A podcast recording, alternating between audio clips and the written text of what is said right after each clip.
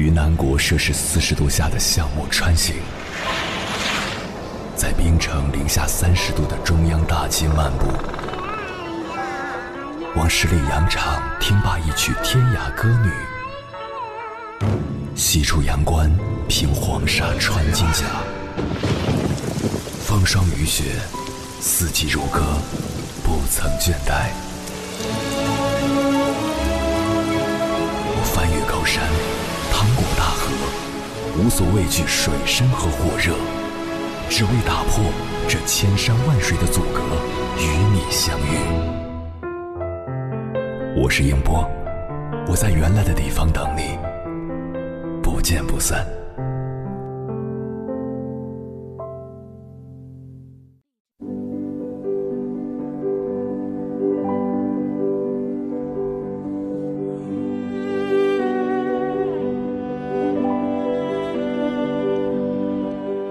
前段时间，一个朋友跟我聊天时，突然感叹：“自律真的太难了。”自律是他每年愿望清单里的第一条，但始终未实现。他制定过一大堆计划，比如早起健身、晚上下班回家学习等，来督促自己养成好习惯。可每一次都是坚持不了几天就放弃了。我们总在羡慕那些自律人士成功的时刻。却忽视了他们在背后付出的努力。每一点小小的努力虽然不引人注目，但随着时间的推移，这些微小的改变将聚沙成塔，焕发出别样的光彩。其实，开启自律人生，不妨先从一个个微小习惯的养成开始。一是制定显眼的计划，让习惯呼之欲出。为什么每次制定好计划后，却总是半途而废呢？也许问题就出在自己书写计划的方式太过简单。翻开你的计划本，看看你的计划是不是这种模式：早点起床，健身三十分钟，读书，林林总总列了一堆。这些太简单又太多的计划，根本无法调动你执行的积极性。我有一个表姐，是他们公司的金牌销售，生活中极为自律。她每天早上五点半开始阅读，六点给家人准备早饭。她说，习惯的养成非常简单，只需要将所列的计划加工一下，让他们变得足够显眼。就是列计划时，把具体的时间、地点以及要完成的事情都列出来。行动力就可能大大提升。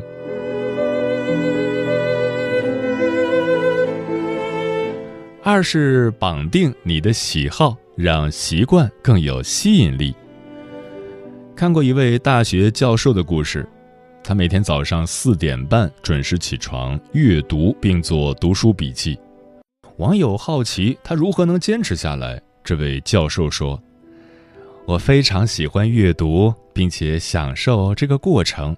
早起能让我有更多的时间读书，所以按时早起对我来说很简单。确实是这样的，任何事情只要你真心喜欢，那么不需要外在压力，你也愿意主动执行。所以，想养成一个好习惯，就不妨把它与你的一个爱好绑定在一起执行。慢慢的，你会爱上这个习惯。三是走得慢一点也没关系，让习惯简单易行。养成好习惯的关键在于执行，而不在于速度多快，能完成多大的任务。刚开始将阅读三十分钟换成阅读十分钟，将跑步四十分钟换成。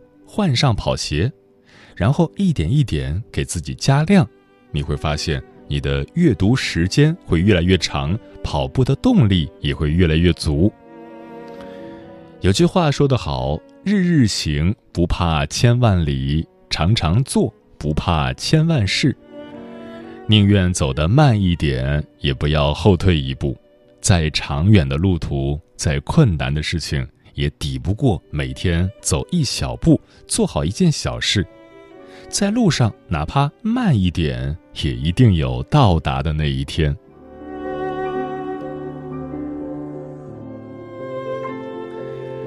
四是给自己奖励让好习惯积少成多。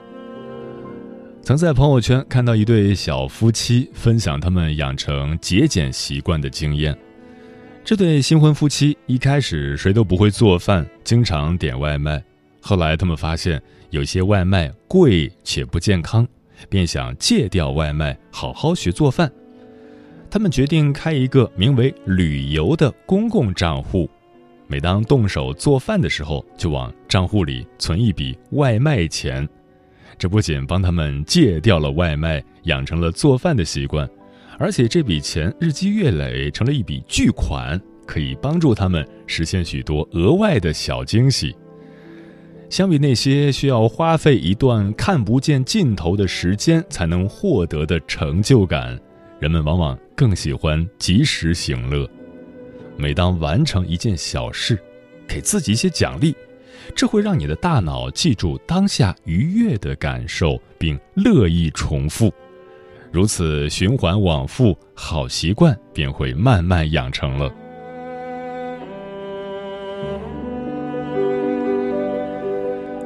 自律不是洋洋洒洒的写一堆要执行的计划，而是将计划更清晰的摆在自己眼前，不是硬撑着逼迫自己，而是。巧妙地通过习惯叠加，让你更爱付诸行动，不是一蹴而就，而是踏踏实实的做好每一件小事。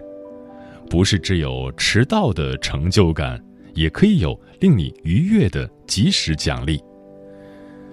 人们都说吃不了自律的苦，就要接受平庸的罪，但其实只要养成了良好的习惯，自律。并没有我们想象中那般苦。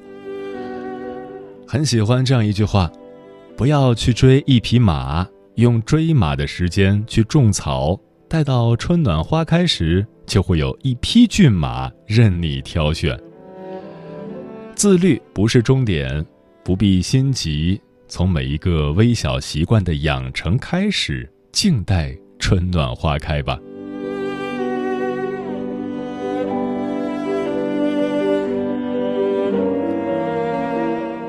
凌晨时分，思念跨越千山万水，你的爱和梦想都可以在我这里安放。各位夜行者，深夜不孤单。我是迎波，绰号鸭先生，陪你穿越黑夜，迎接黎明曙光。今晚跟朋友们聊的话题是：真正自律的人都是什么样子？关于这个话题，如果你想和我交流，可以通过微信平台“中国交通广播”和我分享你的心声。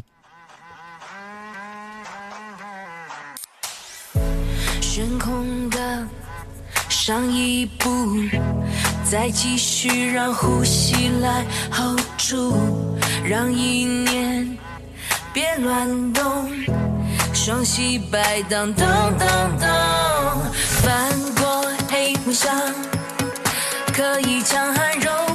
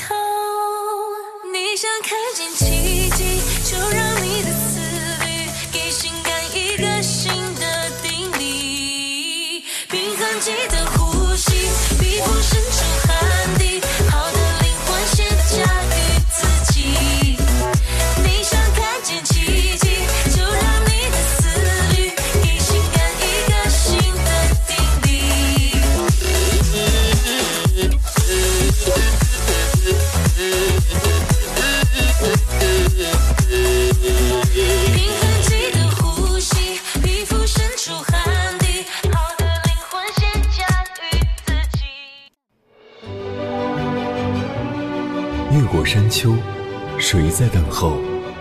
跨过河流，你已走了很久。我想，你应该一直在等候，怀着同样的心事，保持最初的温柔，等候我的不远万里，在今夜与你邂逅。中央人民广播电台交通广播，千山万水只为你，夜上浓妆，月色正好。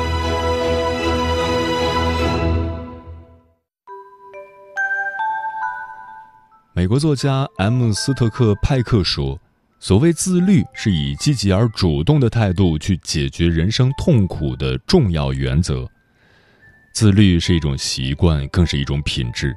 自律和不自律的人最大的区别就是，自律的人会逼着自己去做自己想要做的事情，而不自律的人会给自己找借口，所以最后要么放任自流，要么变得懒惰。”自律的人生从来都不是成功人士的专利，但却是通往成功的桥梁。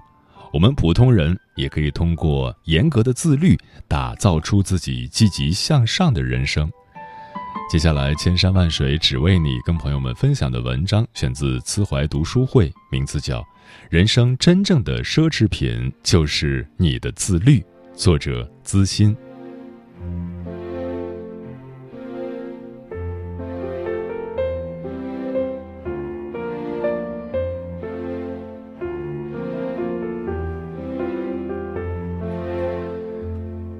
以前总觉得人生苦短，就应该及时行乐。可后来我渐渐发现，人生最好的活法是自律。每一个不自律的行为，都会成为生活中的拦路虎。自律能让我们成为更好的自己，让生活变得更高级。你必须非常努力，才能看起来毫不费力。世人都会有一种错觉。别人的成功看起来都毫不费力，好像一觉睡醒就火了。其实慢慢经历了，就明白，所有成功背后都少不了始终如一的自律。被叫做人生赢家的孙俪，在多部影视作品中的表现令许多观众折服。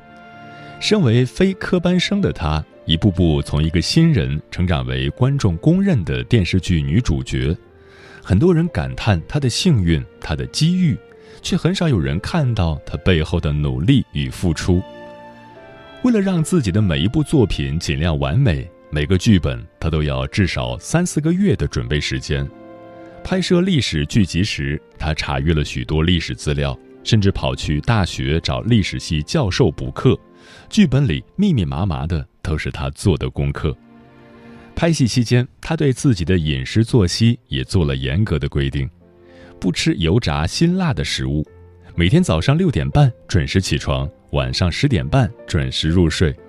睡前翻一遍剧本，确认第二天的场景表。即使不拍戏，也会坚持每日健身和瑜伽，还带着孩子一起锻炼。正如安东尼·罗宾说的：“塑造你生活的不是偶尔做的一两件事，而是你一贯坚持做的事。”很多人说自己不甘于平凡的命运，但生活中却想混吃等死。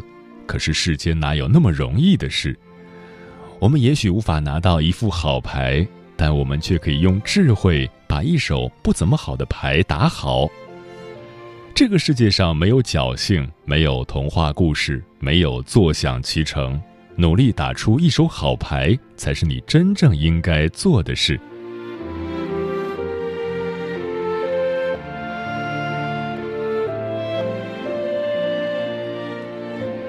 言于小事，成于大事。把每一件简单的事情做好，就是不简单；把每一件平凡的事情做好，就是不平凡。如果你在日常小事上没办法约束自己，那么在大事上也很可能不再会对自己有高要求。去年，一位名叫沈华的九十六岁老爷爷走红于网络，健身二十六年的他，体格健壮。完全不像一个年近百岁的老人，大家都喊他华仔华叔。健身房的人都说，每天下午总是能见到他的身影。他的同龄人很多都已经不在了。沈老说，现在健身就是我最好的朋友。七十多岁的沈华最初进健身房，总遭遇很多白眼，很多人都觉得他一把年纪肯定坚持不了多久。可现实是，很多年轻人在家里葛优瘫，沈华却用二十年变成了为人熟知的肌肉爷爷。有些人坚持了一小段就放弃了，有些人半路受到其他的诱惑便偏离了，但总有一些人能管住自己的身和心，能以强大的意志力和自控力走到最后，站到了金字塔顶端。自律并不仅仅意味着变美变瘦，它还是一种生活态度，是自我控制的能力，体现在生活的方方面面。该工作的时候就深度沉浸其中，该睡觉的时候就立马上床熄灯等等。人生就是在这些小事的坚持中逐渐变好的。自律不是件即刻见效的事情。它是一个慢慢累积的过程，在开始的初期阶段，都有一个看不到效果的煎熬阶段，在这个阶段，很多人都会因为看不到方向而放弃，但这个时期却是重要的量变积累的过程，所以从现在自律起来，从小事做起，剩下的交给时间。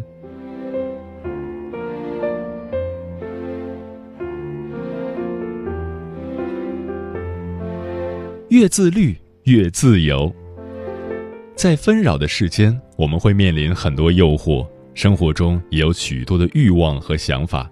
如果缺乏定力和自制力，不懂得约束自己，生活就很容易失控，以致随波逐流，迷失自己，成为受外在牵制的奴隶。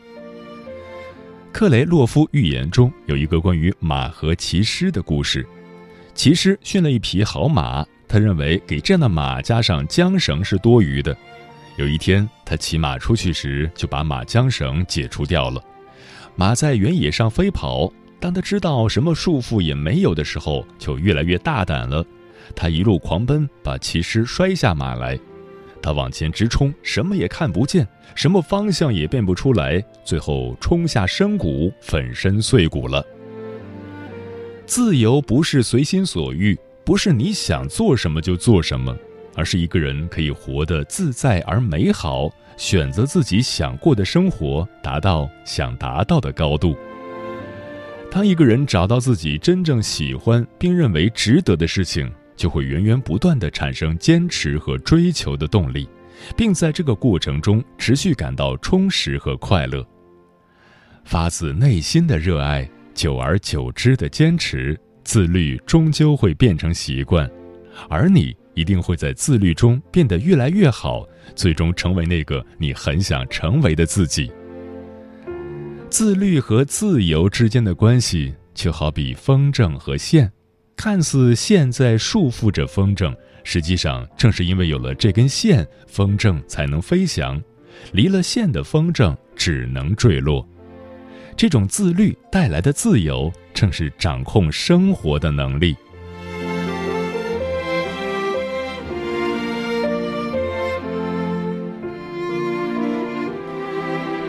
一个人的自律中藏着无限的可能性，你自律的程度决定了你人生的高度。每个人都有权利选择怎样活着。有人认为人生苦短，要及时行乐。但更多的人证明了，自律的人生其实更美好，因为当你知道自己想要去哪儿，并且全力以赴奔跑的时候，全世界都会为你让路。真正能够登顶远眺的人，永远是那些心无旁骛、坚持着往前走的人，因为人生没有白走的路，每一步都算数。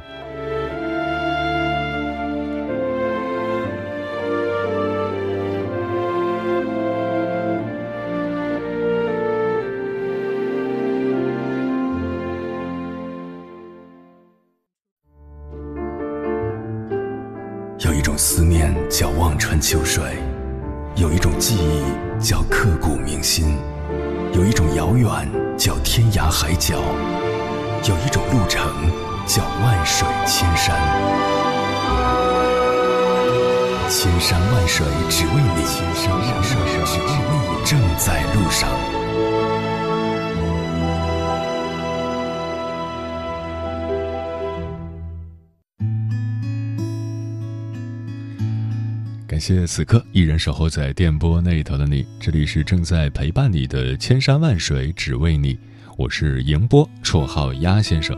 我要以黑夜为翅膀，带你在电波中自在飞翔。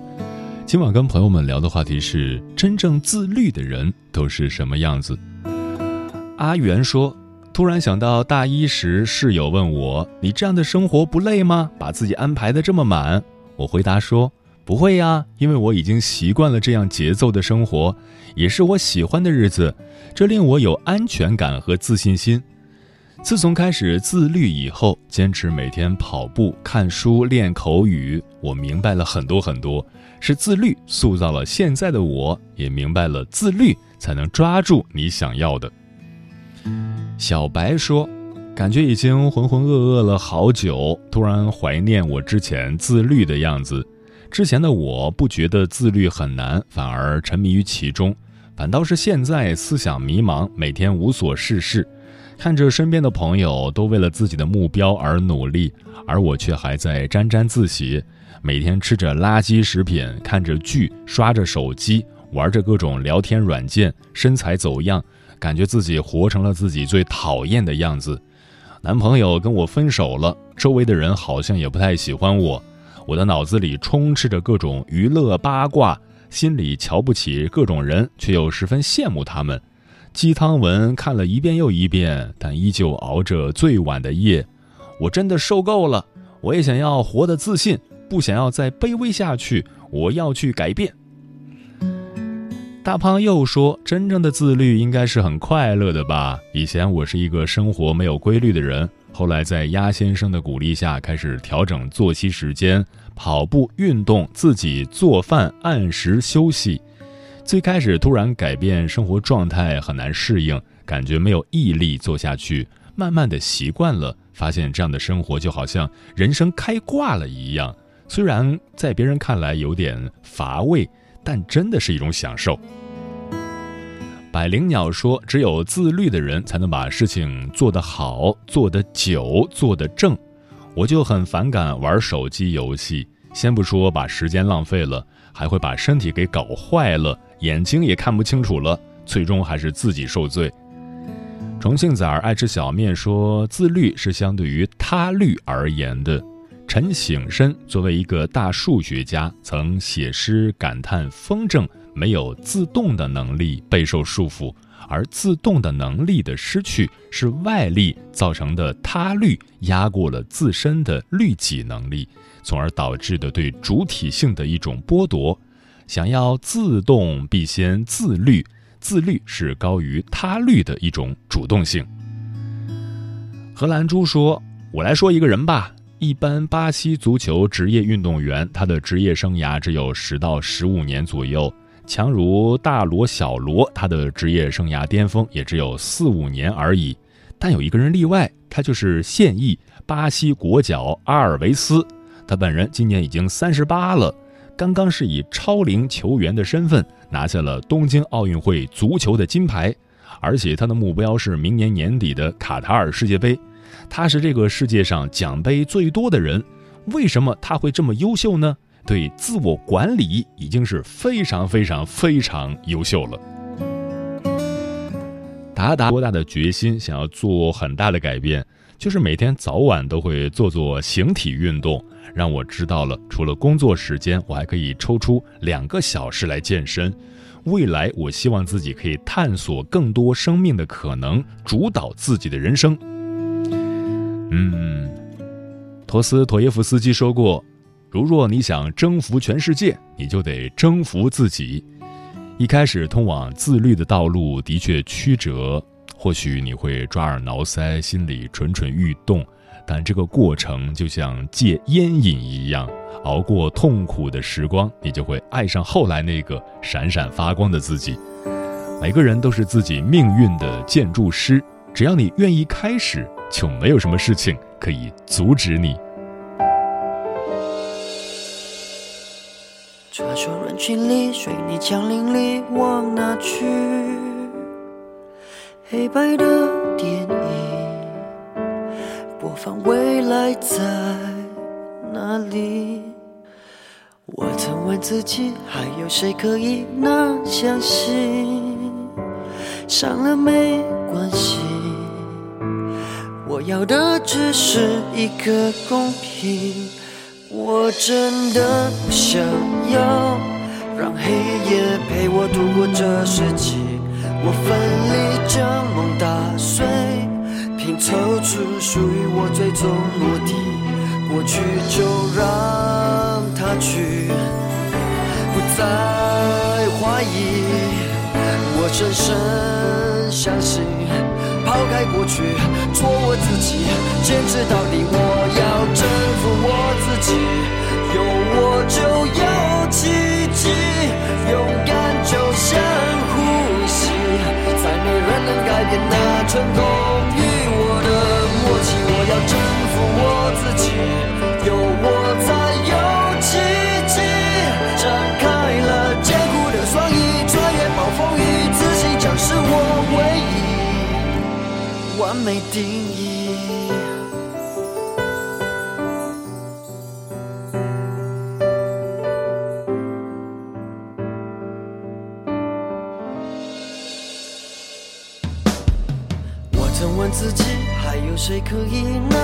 心？伤了没关系，我要的只是一个公平。我真的不想要让黑夜陪我度过这世纪，奋力将梦打碎，拼凑出属于我最终目的。过去就让它去。深深相信，抛开过去，做我自己，坚持到底。我要征服我自己，